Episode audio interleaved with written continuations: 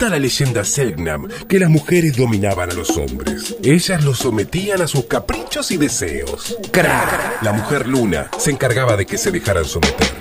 Para esto ellas tenían un juego secreto. En cada ritual de iniciación, ellas practicaban una ceremonia en una choza alejada de las otras. Se pintaban y ponían máscaras y salían danzando y gritando. Los hombres a lo lejos miraban aterrados, pensando que eran seres de otro mundo, y venían a castigar a los hombres que no se sometían. Hasta que un día, el hombre Sol, esposo de la mujer Luna, la descubrió. Cuando les contó al resto de los varones, se enfurecieron tanto que fueron a atacar a las mujeres, violentos e indignados. Y desde ese momento el patriarca... Para, para, para. Esta leyenda le está echando la culpa a las mujeres de la violencia y sometimiento que hoy viven. Gabriela Mumi le pone una mina explosiva a todos los cuentitos que conoces. A continuación, Mundo Mumi o No hay respuesta correcta en No te entusiasmes tanto.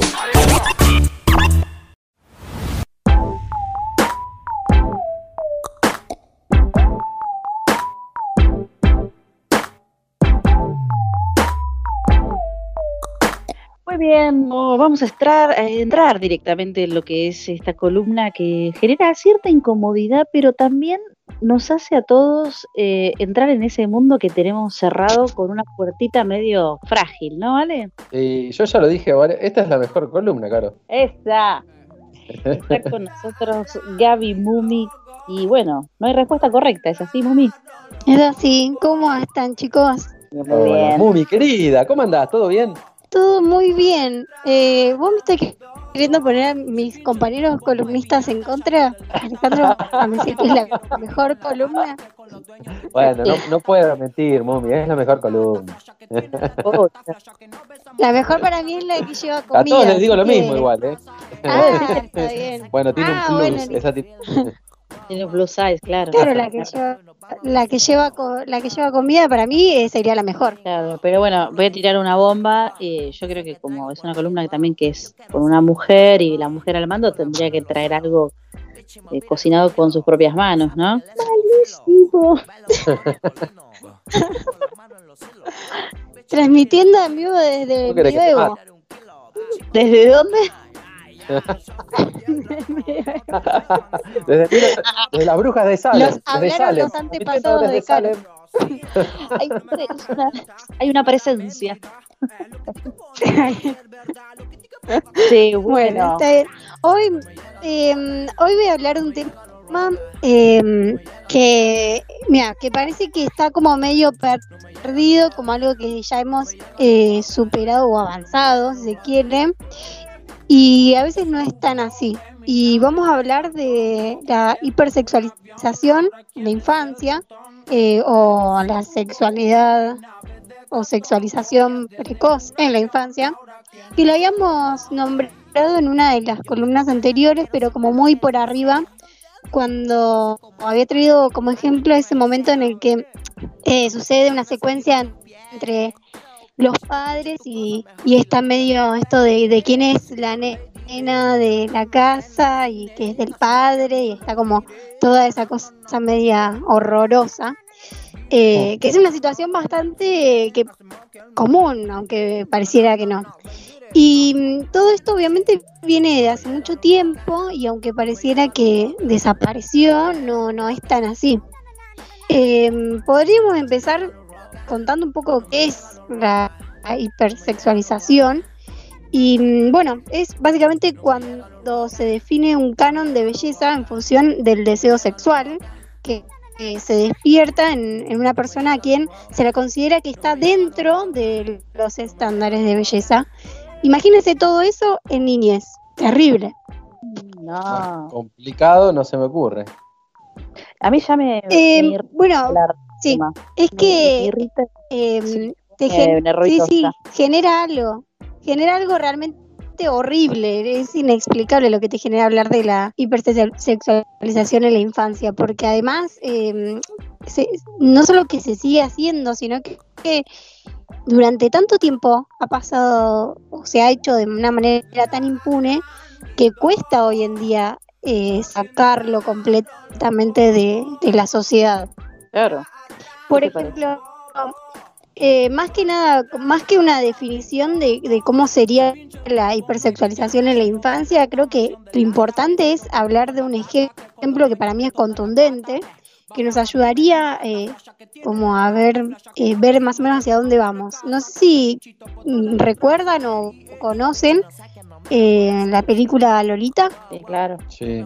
¿La uno o la dos? Las dos. Para los que no, claro, porque se, para, para la gente que no conoce, mm, bueno, no se pierde mucho y la realidad es que estaría bueno que, que ya no exista, pero eh, vamos a contar un poco de qué va Lolita, eh, que es una película que se filmó, si no me equivoco, eh, se hizo una en 1962 y otra en otro año que no me acuerdo, que fue un poco más adelante, con lo que, es la más conocida, digamos. Sí, eh, bueno. Sí, será 90 y pico, ¿no? Por ahí. Sí, sí, por ahí. Bueno, Lolita es una película que está basada en una novela de Vladimir Nabokov, que también participó en el guion de la película. Y más o menos, ¿cuál es el argumento de, la película o de qué va? Resumiendo como así nomás, es la historia de um, hombres cis eh, que más o menos, no sé cuántos años tendrá, unos 40. Es que la vieron, se me puede ayudar con exactitud. Sí. Un hombre que, que se lo pinta desde, desde el lado como oculto, como serio, como estructurado, ¿no? va, por lo menos es lo que muestran en la película. Que se obsesiona eh, con una niña que en el libro creo que aparece de 12 años, pero después en la película termina siendo de 14, me parece. Sigue siendo una niña.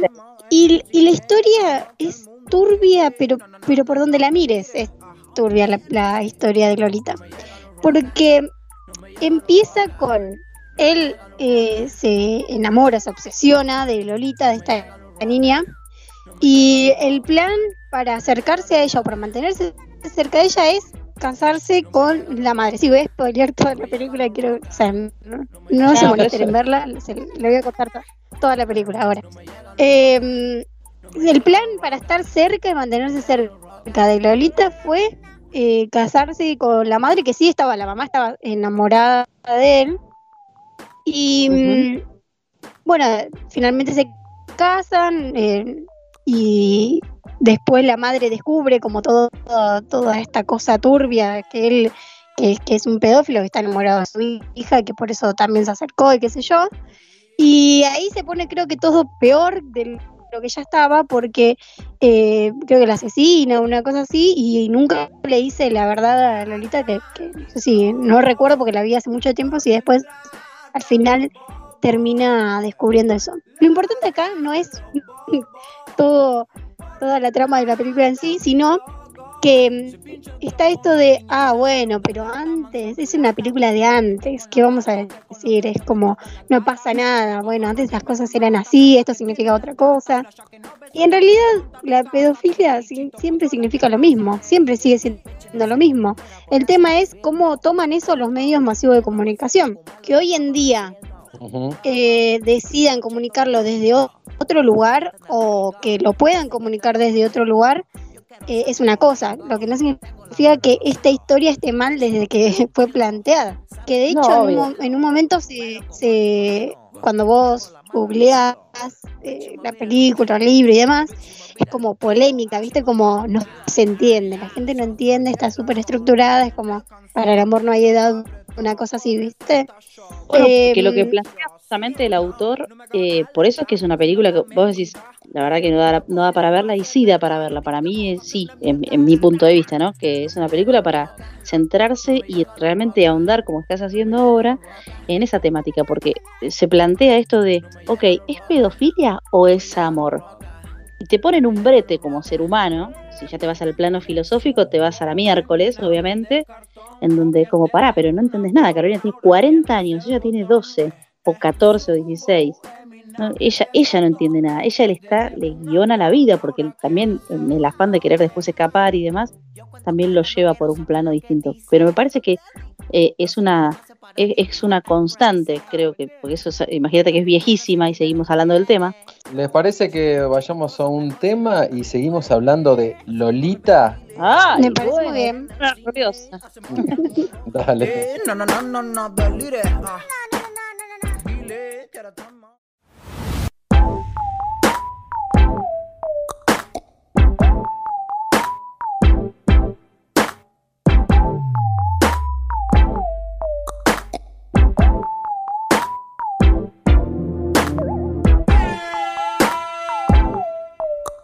Bien, seguimos hablando entonces, eh, alta polémica trajo hoy acá eh, la queridísima Mumi. De hecho, el término Lolita que se usaba, se usó un montón, en los 90 se usaba el término Lolita para hablar como de chicas jóvenes, las que estaban en las tapas de las revistas casi, digamos, ¿no? Porque fue así, en la revista Gente.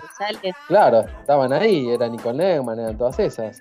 Claro. Eh, em, y sale Lolita, sale del libro de Novokov, o sea, eh, estamos yendo a la raíz de todo casi. Bueno, y después hay como un parecido con el personaje que hace Brandy en Ponea Franchella, ¿no es cierto? ¿No? Como que se da algo ahí también. Que, em, que durante tanto tiempo como, como quizás, ¿viste cuando cuando ponen actrices o actores que, que no aparentan la edad de, su personaje, medio que es, es como más complicado.